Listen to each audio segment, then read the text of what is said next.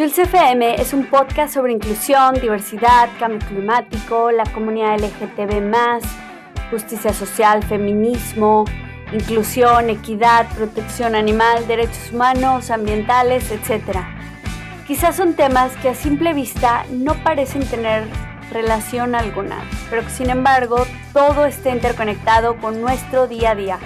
Este podcast nace de mis ganas de compartirte mi preocupación por el cambio climático y así difundir historias y situaciones que ocurren alrededor del mundo, pero que tienen que ver con nuestra manera de vivir. Yo soy Jules Fernández Marcos y para hablar de estos temas nos acompañarán otras personas que como yo compartimos el amor a nuestro planeta y buscamos el bien común. La idea es generar conciencia y ojalá inspirar al cambio social que tanto nos hace falta.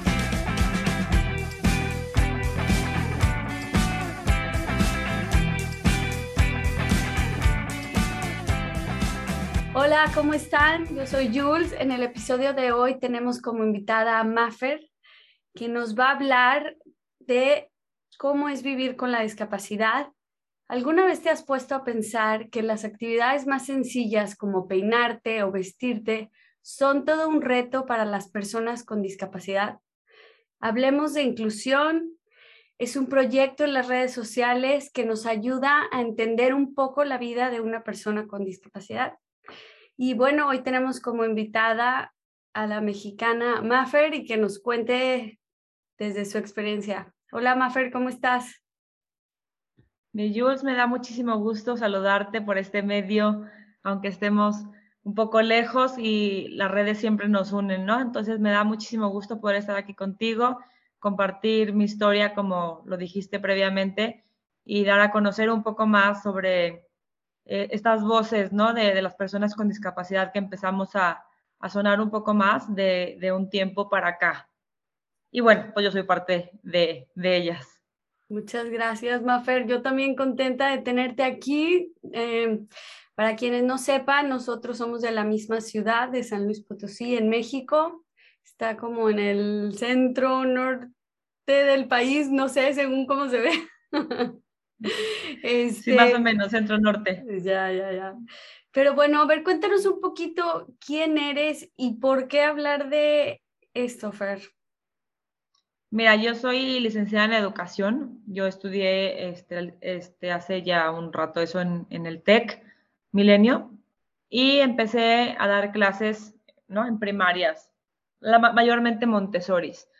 Y pues como en escuelas Montessoris normalmente hay niños con, con discapacidad. Y yo siempre sentí una cierta atracción a, a este tipo de niños, no sé, siempre me vinculaba de una manera muy diferente al resto de, las maestras. Yo sentía que, que, los entendía mucho más, ¿no? De una perspectiva muy diferente, probablemente por, por mi discapacidad. Si nomás nos estás escuchando y no nos estás viendo, mi discapacidad consiste en que se, tuve una malformación del brazo derecho, es de nacimiento, eh, no es hereditario, y bueno, pues así nací. No, no, se me, no se me desarrolló médicamente hablando, dirían el cúbito y el radio, pero realmente es una cosa extraña porque aparte de todo, normalmente las malformaciones se dan hasta o arriba del codo o abajito del codo y lo pueden doblar o hasta un poco arriba de la muñeca. Y la mía no es ninguna de esas, ¿no? Es una, siempre les digo que es una malformación malformada porque nunca he encontrado a alguien que tenga algo similar a mí.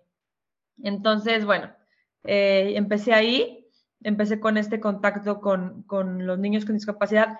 Sin embargo, nunca fue como mi fuerte hablar de, discapacidad, ¿no? Nunca me trataron como, como una, tú me conociste en secundaria, y, yo nunca me vi a mí misma ni hacía que la gente me viera como una persona con discapacidad.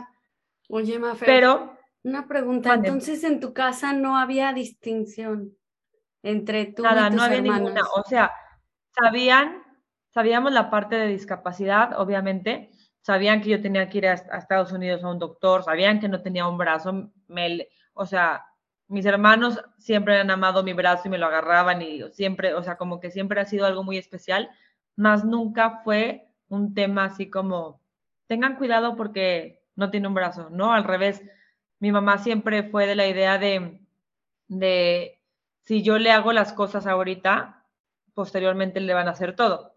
Entonces ahora sí como que me aventaban al ruedo, ¿no? Siempre arriba de mí mi hermana, este, cuidándome y, un poco mostrándome el camino, pero realmente no, no hubo ninguna distinción, fueron las mismas escuelas, eh, los mismos deportes, aprendí a tocar un instrumento, yo aprendí a tocar guitarra, este, mismos regaños, mismas reglas, o sea, realmente no había ninguna distinción con mis hermanos. Y en esos momentos tú no querías como de, trátenme diferente, tengo algo distinto a mis hermanos. O sea, ahora ya pues que lo ves de adulta, decir, bueno, a lo mejor sí fue lo, la mejor forma que mis, mis papás me dieron, ¿no?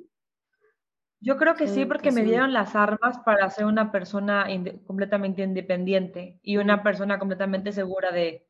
Normalmente los papás es por donde empieza la aceptación, ¿no? Si los papás aceptan que tienen un, hijo con discapacidad, el hijo lo acepta completamente. Si los papás no lo aceptan, lo esconden o no lo platican, automáticamente eh, el niño o la niña no acepta su discapacidad. Entonces, yo creo que en mi casa siempre fue muy abierto el hecho de que yo fuera una persona con discapacidad, más nunca se me vio como una. Obviamente, habían muchas cosas en las que me ayudaban mi hermana me peinó todos los días en la mañana a mi mamá, como hasta yo estar, creo que fue en tercero de secundaria, primero de, prepa. Todos los días me levantaba y mi hermana me peinaba. Ah, o, mi mamá, ¿no? Dependiendo si se despertaban conmigo o no. Este, al asearme el pelo, lo más difícil siempre ha sido en cuanto a la estética del, del pelo, ¿no? El peinarte, cola de caballo, al asearte todo ese tipo de cosas es lo más difícil. Y hubo una vez que me acuerdo mucho, creo que fue cuando cumplí 16 o 15 años, y mi hermana llegó con una secadora del pelo, pero de las que ya son cepillos redondos con secadora, y volteó y me dijo, apréndele. Así como yo tuve que aprender a secarme el pelo, tú también tienes que aprenderlo y ya no te lo voy a secar yo. Bueno, yo creo que hice un drama como de una hora y media. Hoy en día se lo agradezco porque, pues sí, así como ustedes también aprendieron a hacerlo el cepillo junto con la pistola, yo aprendí a hacerlo con, el cepillo integrado, ¿no? Y se lo agradezco enormemente. Yo creo que hablo de mi mamá y de mi hermana porque obviamente por ser mujeres son las que más contacto tuvieron conmigo, ¿no? Obviamente mi papá pues siempre estuvo de la mano con mi mamá. Mis hermanos más chicos, pero, pero al igual que, que, Gaby, mi hermana.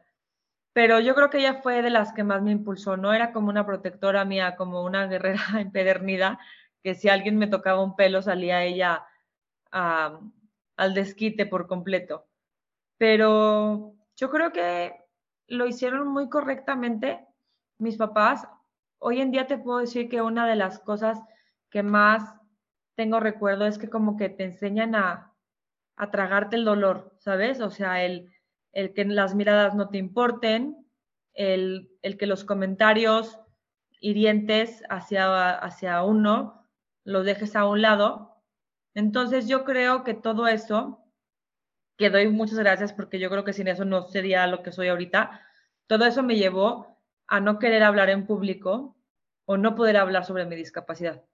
Entonces, eh, como te lo digo, creo que fue lo correcto, muy, muy correcto, pero hoy en día que empecé, bueno, que tuve hijos y cuando te das cuenta que, que la discapacidad ya no solamente se queda contigo, sino que se extiende a tus hijos, porque pues, ahora tú eres la mamá y tú sabes que los niños se pelean y normalmente hieren a las mamás. Aquí en México es muy común eso, ¿no?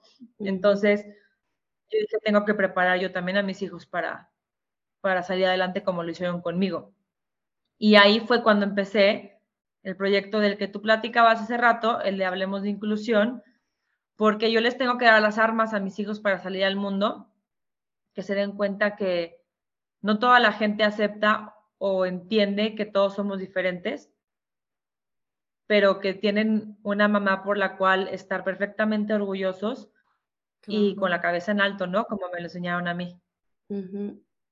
Oye, Mafer, pero volviendo un poquito como a tu historia, creciendo ya en esa sociedad cerrada, eh, o sea, yo cuando iba a tu casa, la verdad es que, pues sí, había algo diferente en ti, pero no era así como voy a juzgar, voy a preguntar, y a lo mejor hubiera preguntado, ¿no? Oye, ¿qué te pasó? ¿Por qué estás así? Y a veces nos da pena, pero yo no sé si te veían raro, si sentías que la sociedad era difícil. En tu casa había todo el apoyo, está claro, con todo lo que dices, pero el ir a la escuela, o sea, ¿cómo era en ti eso, el crecer, el ir a una cita o el con tus amigas jugar y no sé si había rechazo? O sea, no, fíjate que, bueno, con las que yo crecí, que fue prácticamente desde kinder y después pasamos a una primaria,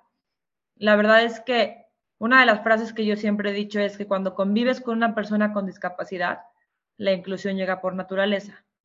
Entonces, con la gente con la que yo había crecido, no había problema. Mm. Obviamente, tenías la niñita mandona, ya sabes, que te hacía la vida imposible, y como muchos la tuve yo también, pero en, realidad no había una discriminación como tal, ¿no?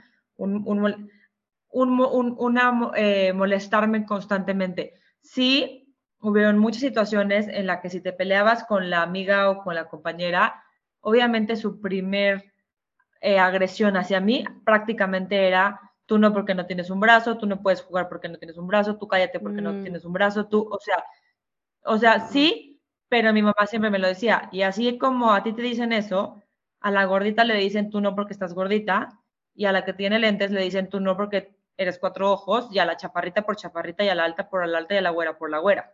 Entonces, mi mamá siempre me metió mucho eso en la cabeza, ¿no? O sea, no, no, no te lo tomes como tan a pecho. Siempre los niños buscan el defecto físico o lo diferente a ellos para molestar, ¿no? Eso no fue el problema. El problema fue cuando me cambié de colegio.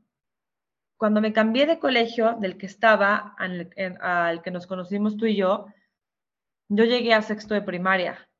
Terrible situación para mí, porque yo era el grupo más grande de seis grupos de primaria por dos, doce grupos.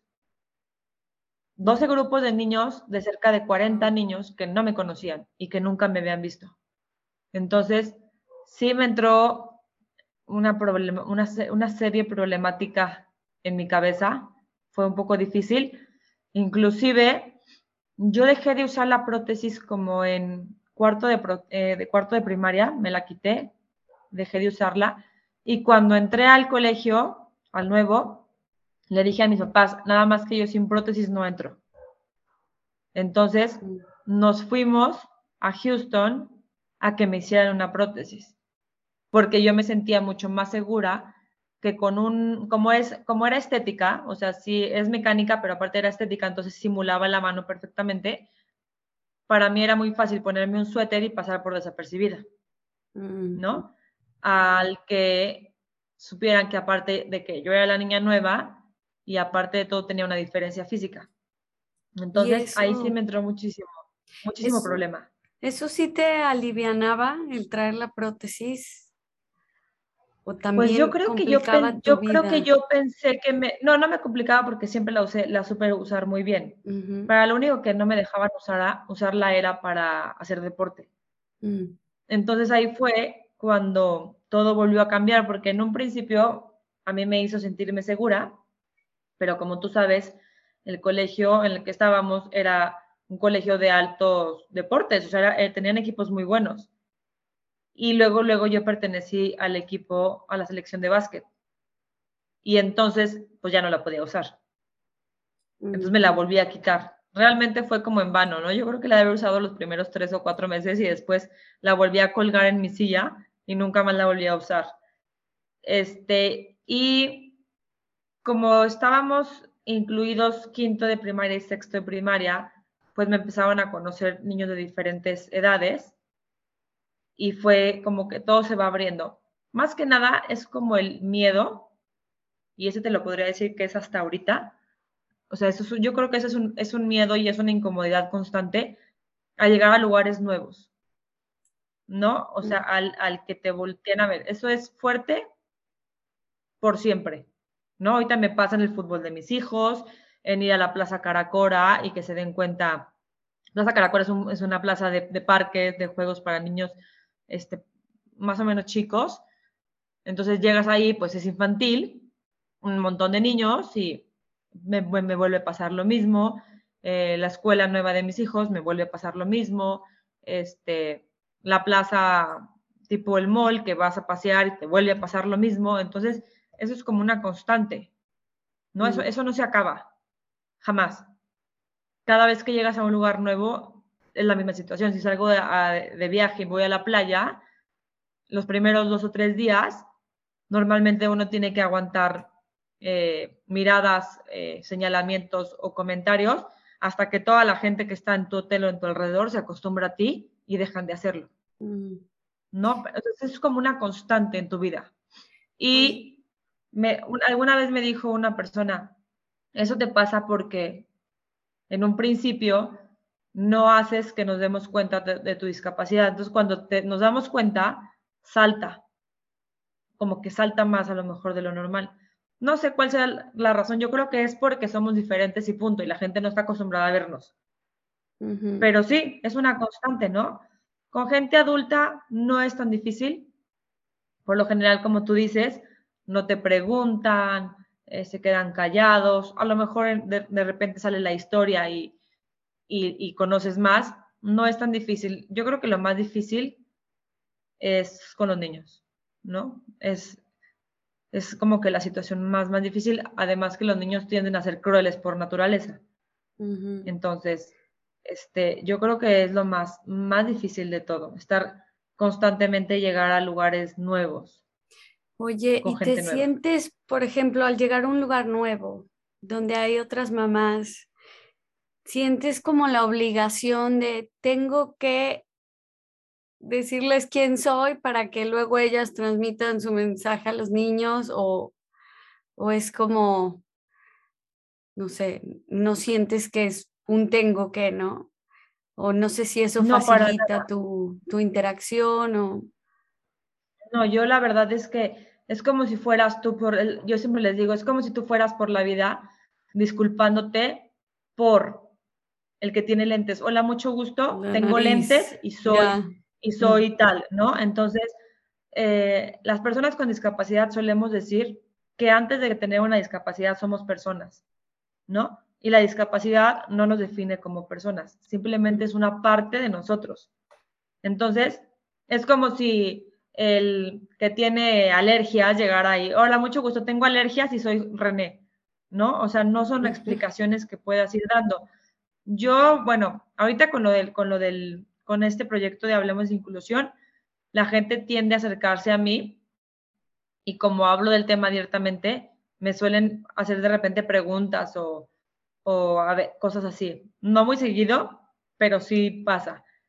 Pero yo realmente a gente que no se acerca o que no le interesa, mucho menos se lo digo. Mm. Yo siempre les digo, ay, cualquier cosa estoy en las redes sociales y ahí explico y si ya se acercan a mí por alguna situación, con mucho gusto. Pero presentarme como una o dar explicaciones de por qué soy así, creo que no es, no sería ni correcto ni, ni, ni, ni, parte de, de, mí. Y te puedo decir que de ninguna persona de mi comunidad con discapacidad, ¿no?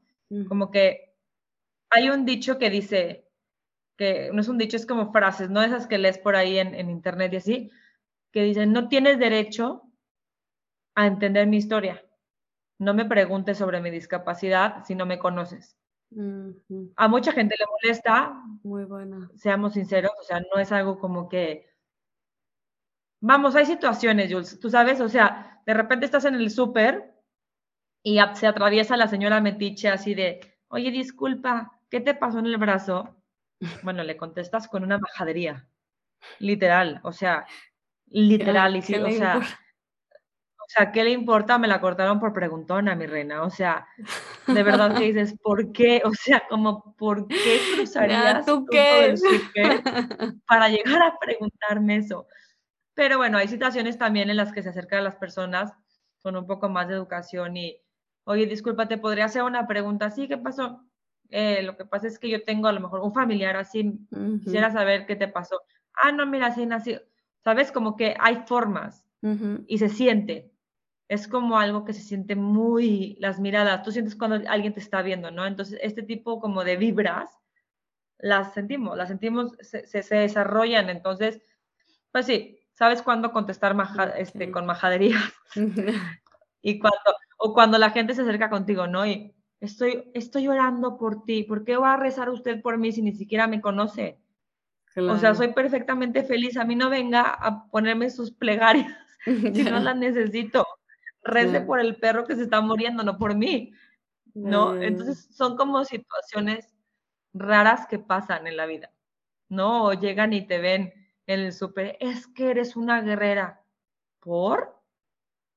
No. O sea, yo no soy una guerrera, yo soy una persona como tú, que vino aquí y como tú de chavita le gustaba salir a las discos y divertirse, que como muchas chavitas les gustaba conocer niños, tener novio, en un momento casarse, tener hijos, enamorarse, hacer ejercicio.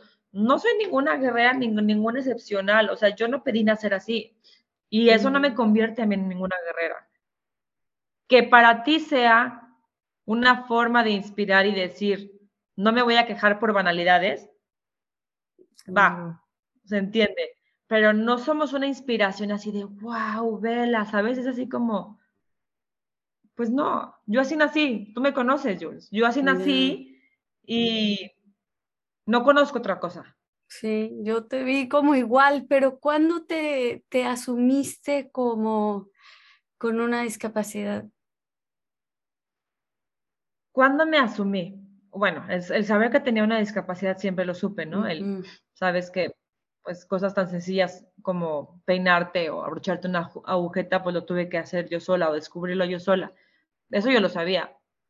Pero así como que aceptarme como tal, volverme a aceptar como una persona con discapacidad, fue justo ahora que empecé con lo del proyecto, en el 2019.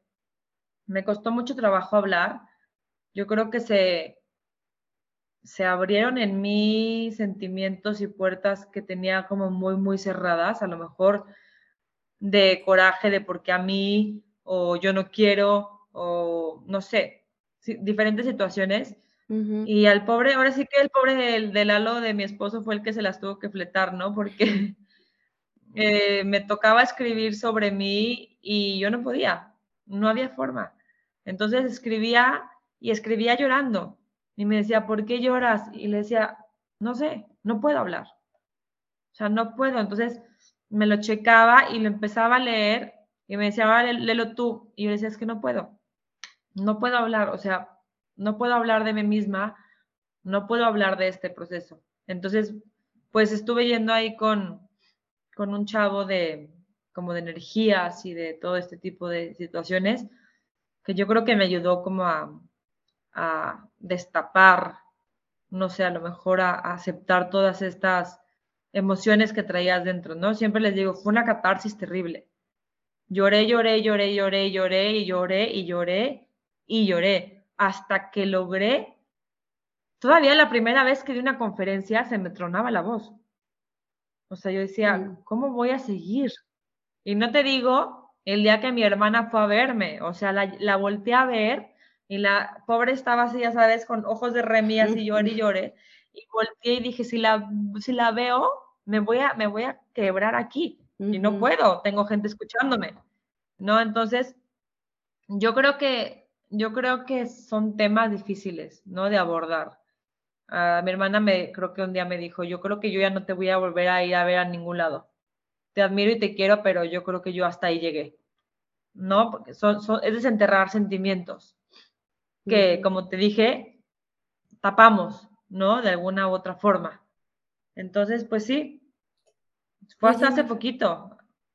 Perdón, ¿por qué crees que, sea difícil eso? Porque como yo te, te, lo decía anteriormente. ¿La sociedad somos los que ponemos esa presión en ustedes o qué? Pues mira, eh, la sociedad es la que tiende a juzgarte, ¿no? La, la sociedad A la sociedad no le gusta algo que es diferente a uno, te incomoda. ¿Qué pasa cuando estás en un antro, todas arregladitas, igualitas, ¿no? Con el mismo corte de pelo, el mismo tono de pelo, todas con la misma faldita, o sea, todas vestidas acorde perfectamente a la moda tal cual está aquí. Y entra una chava al baño o cerca de ti, darqueta. Ya sabes, los pelos parados, las... ¿Qué hacen? Automáticamente se va y te la acabas viva. Empiezan las críticas. Y es eso, es como esa molestia tan grande al ver a personas diferentes. No estamos acostumbrados a, ver a gente diferente. Queremos que todos sean igual. La vida nos rige por una moda. La vida nos rige por un estatus, en que todas las niñas tienen que ser talla cero, en que todas tienen, que tener este tipo de cuerpo, en que la moda, la moda es que tengan flequito y todas se tienen que cortar el pelo igual, ¿no? Entonces, es un constante decirnos cómo ser. Y cuando llega alguien diferente a ti, te molesta porque se atreve a ser diferente. ¿No? O sea, ella sí se atreve a ser diferente y yo no, yo estoy dentro de esto. Entonces, yo creo que muy dentro de eso es lo que nos pasa con las personas con discapacidad.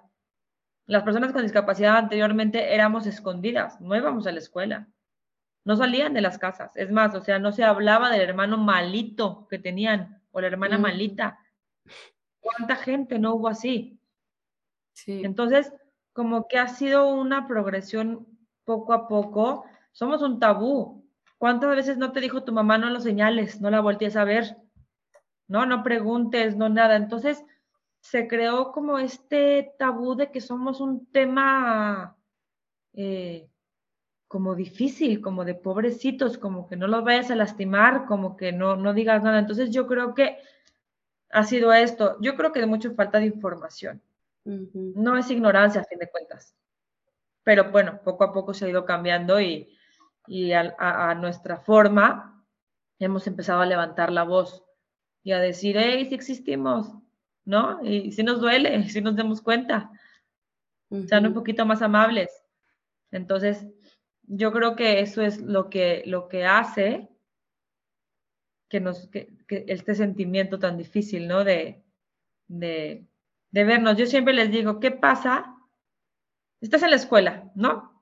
En tu escuela normal de toda la vida, y llega una niña completamente diferente.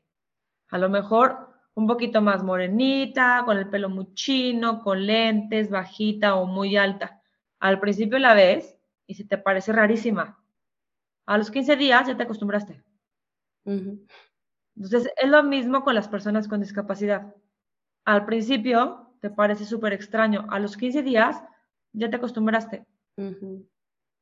O sea, es, ya es más, ya bromeas, ya le ayudas, ya sabes cómo ayudarle, cómo no ayudar, cómo todo. Entonces es como, es simplemente es la costumbre, es progresiva, exactamente. Ya. ¿No? Oye, ¿cómo es un día en tu vida a diferencia de otra mamá en una situación similar a la tuya, no sé, en la misma ciudad, con más o menos la misma cantidad de hijos, no sé? Pues mira, yo creo que los retos, o sea, de, más del día a día que, que, uno tenemos es que hay ciertas situaciones que nos tardamos un poquito más de la cuenta, ¿no? A lo mejor eh, yo tengo que abrocharle a mis hijos las agujetas. Normalmente, si no tienen la, el, la, el, piecito puesto exactamente en una posición en la que no me lo ladien, me tardo muchísimo tiempo en poder, en poder hacerlo. Entonces, ese tipo de cosas, bueno, pues es un, es un, es un impedimento pequeño, pero suma. Este, vestirlos, bueno, no tanto, pero simplemente si tú le abrochas a tu hijo el pantalón de frente, yo los tengo que voltear para poder agarrar el pantalón, ¿no? No lo puedo abrochar de frente, me cuesta muchísimo trabajo, entonces volteo a mi hijo y le abrocho el pantalón. O sea, son como que ciertas cositas. Eh, mis hijos, por ejemplo, si tenemos que cruzar una calle, yo no puedo agarrar a mis hijos. Yo agarro de la mano al más chiquito y de los otros dos grandes dependen de ellos de agarrarse de mí o soltarse. Entonces, eso es algo que ellos lo saben. Yo le digo, tengo que yo agarro al chiquito y a alguno de los dos les digo, agárrame del brazo. Y al otro le digo, agárrate de tu hermano o del otro. Y en ellos está. yo no puedo agarrar más que a uno. Entonces es como muy responsabilidad de ellos el, el, saber que tienen que estar pegados a, a mí, ¿no?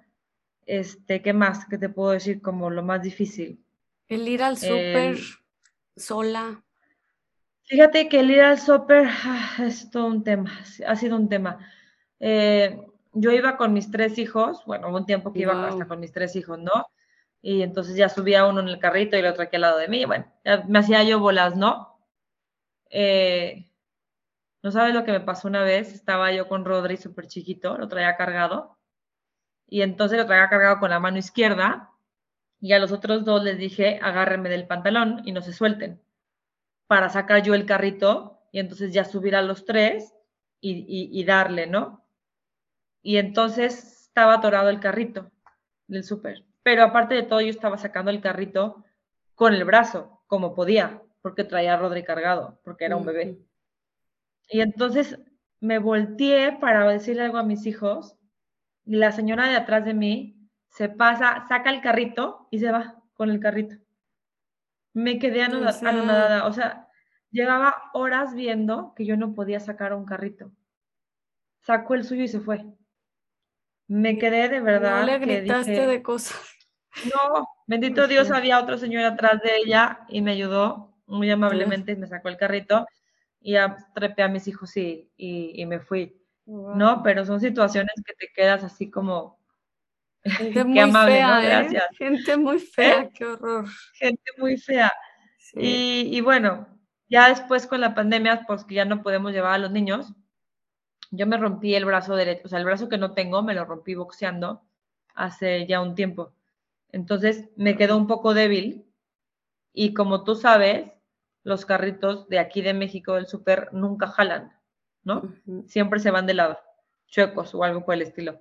Entonces, este, pues al principio no está pesado, pero ya cuando traes el detergente, el suavitel, el aceite, el, o sea, ya cuando empiezas a meter litros y litros y kilos y kilos de comida, pues es el momento en que el carrito se te hace sumamente pesado. Y yo ya no puedo manejarlo, ¿no? Ya, ya es, o sea, ya me peleo con el carrito todo el tiempo porque ya la fuerza es demasiada, ya no la puedo empujar, entonces lo empujo con esta parte del brazo, entonces ya voy chueca, se me va el carrito, o sea, es un problema. Entonces, la a mi esposo. Pero pues en pandemia, tú sabes que solamente una persona por familia, ¿no? Bueno, si te contara hasta dónde nos persiguió un policía para que se, para que se saliera Lalo. Lalo le decía, entiéndame que yo no me voy a salir, que no ve que no puede empujar el carrito. Y él entonces decía, pues que se salga ella. No, o sea, señor, no se va a salir. O sea, gente con una eh, razonamiento terrible, ¿no?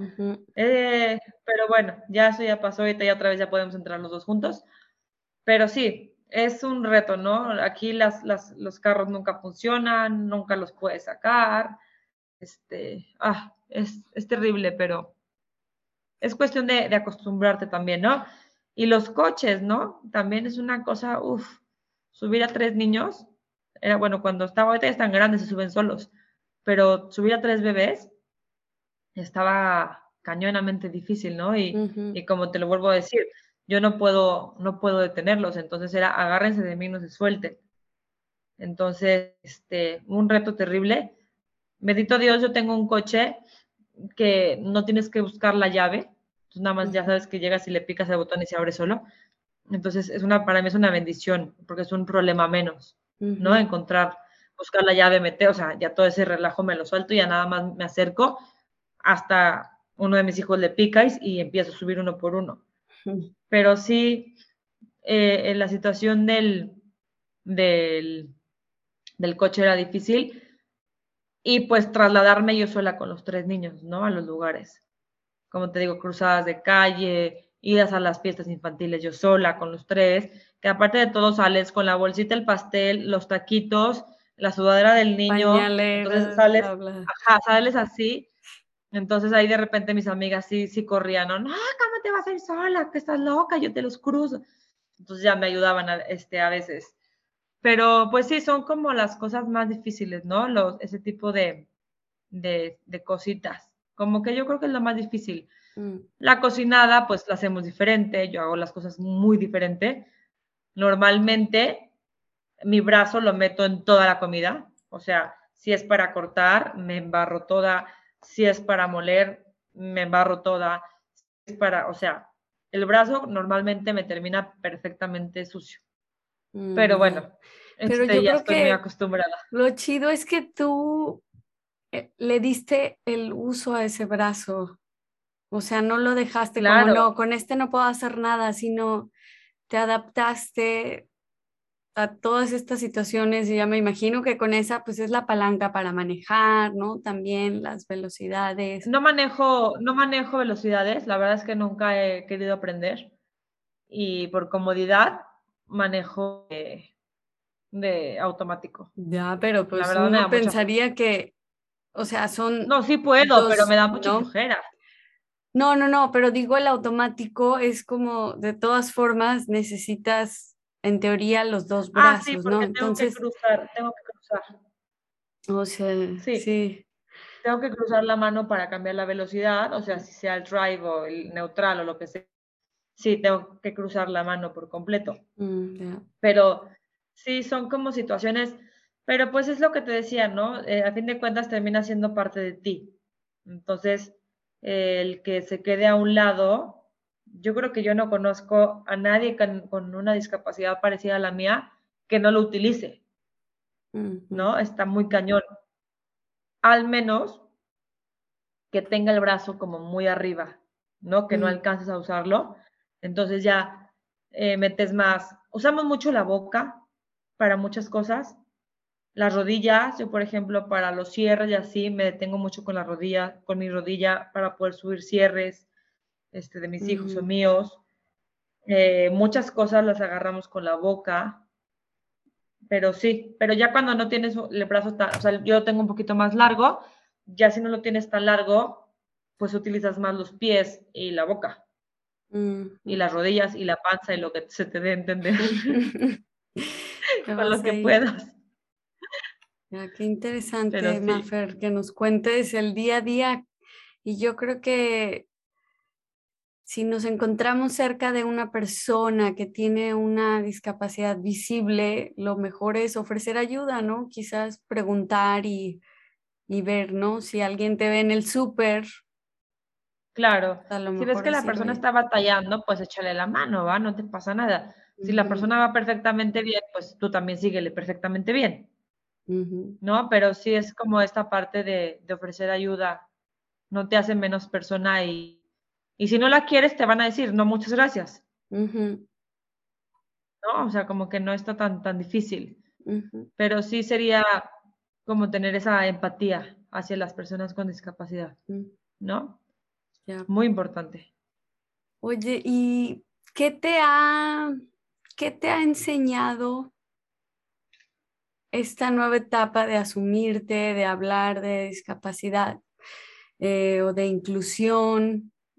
O sea, a partir de 2019 que empiezas, me imagino que ha habido procesos, hay veces que quieres dejar todo a medias, ¿no? A mí me pasó con el podcast, ¿no? Que dices, ya, ¿por qué tengo que hacer esto? Pero luego te motivas. Este, ¿Qué es lo que has aprendido de ti o lecciones en general? Fíjate que yo este, el, proyecto lo empecé para enseñar un poco a la gente sin discapacidad la vida de una persona con discapacidad. Y una, uno de los objetivos que llegaron más grandes fue ayudar a la misma gente con discapacidad, ¿no? No todos tuvimos las mismas oportunidades y no todos tuvimos la misma fortuna de tener los mismos papás o la misma aceptación.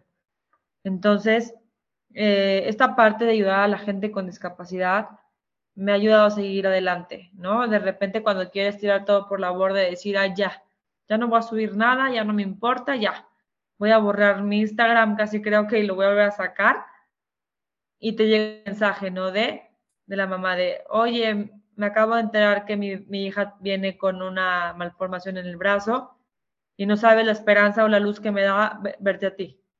Mm. Y dices, madres, o sea, no hay forma, ¿no? No hay forma de parar esto. O sea, yo ya me eché al ruedo sin saber la bolita que se iba a generar y ya no hay forma, ya no hay para atrás, ya hay gente que cuenta conmigo. Mm. Entonces, es esta parte de, de, que, nunca la, que nunca la vi venir y creo que es lo más importante de, dentro de este proyecto, el enseñar que, que no todo está perdido, ¿no? Que una discapacidad no te hace perder todo, que al revés. Eh, normalmente la gente con discapacidad solemos decir que tenemos mucho más, eh, somos más recias, ¿no? Como que no nos tiramos a la primera, porque si nos, tira, si nos tiráramos a la primera estaríamos en nuestra casa sentados, sin hacer nada. Entonces, es esta parte de, de, mostrarle a las mismas personas con discapacidad que apenas están empezando su, su, este, su recorrido por la vida o mamás o gente que, que no sabe cómo sobrellevarlo, de decirles, oigan, sí se puede, ¿no? Sí se puede y, cuesta y duele, pero de que se puede, se puede. Entonces yo creo que es como lo más valioso que tiene todo esto, ¿no? Sin darme cuenta llegó y por ellos ya no me puedo ir. Claro, el compromiso social. Aquí me tengo que quedar a seguirle. Qué bien, qué bien. Oye, pues yo creo que está muy interesante todo lo que cuentas porque no lo vemos. O sea, te digo, aunque yo crecí un tiempo relativamente a tu lado, ¿no? O sea, no, no pensé de más. Yo sí estuve en contacto con la discapacidad desde los 13 años, estuve en un centro de voluntaria por cinco años ahí desde súper niña, pero yo como que no, no asociaba a Maffer con ese grupo al que iba, ¿no? O sea, nada que ver.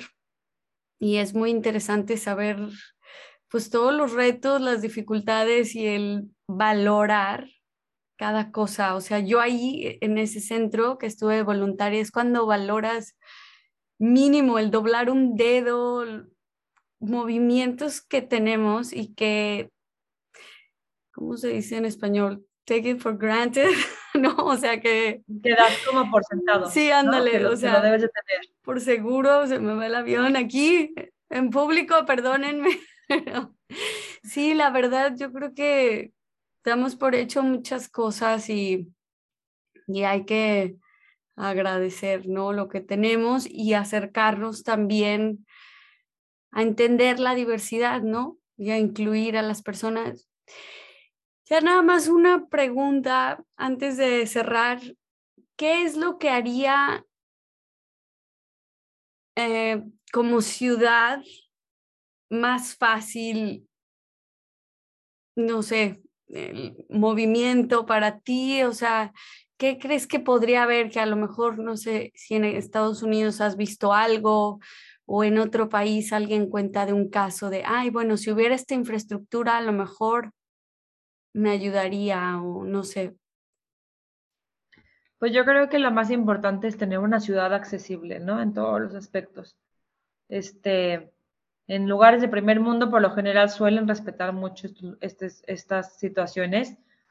Y tú sabes que acá en México, si tienes que dar mordida para no poner la rampa de discapacidad, la das y es lo último que piensan, ¿no? Entonces, eh, una vez leí y decía, cuando vayas a hacer algo, hazlo para todo el mundo, no solo para el grupo de personas en la que tú estás pensando. Porque ese alguien con discapacidad puede intentar ir a tu lugar y no va a poder. Y no importa si nada más fue una vez en el año. Ese día se lo hiciste feliz. Ese día cuenta porque ese día ella intentó ir a ese lugar y se sintió incluida, ¿no? Entonces, para mí la accesibilidad se me hace como que lo primordial, ¿no? Ya ahorita obviamente sabemos miles de tipos de discapacidades, ¿no? Somos como peor que una huella del ser humano, ¿no? Somos infinitas tipos de discapacidad. Entonces, claro que cada quien te va a decir lo que quiere, ¿no? Los papás con niños de autismo te van a decir, este, yo quiero una mesa azul en la que solamente haya tres cosas en el, en el, en el, en el menú, en un lugar con, sin tanto ruido para poder llegar a comer, que me sirvan y, poderme ir, ¿no? la persona con discapacidad en silla de ruedas te va a decir, es que yo quiero un baño, yo quiero esto. Entonces, yo sé que está difícil eh, pensar en cada uno de, los tipos de discapacidad que existen, porque somos muchísimos.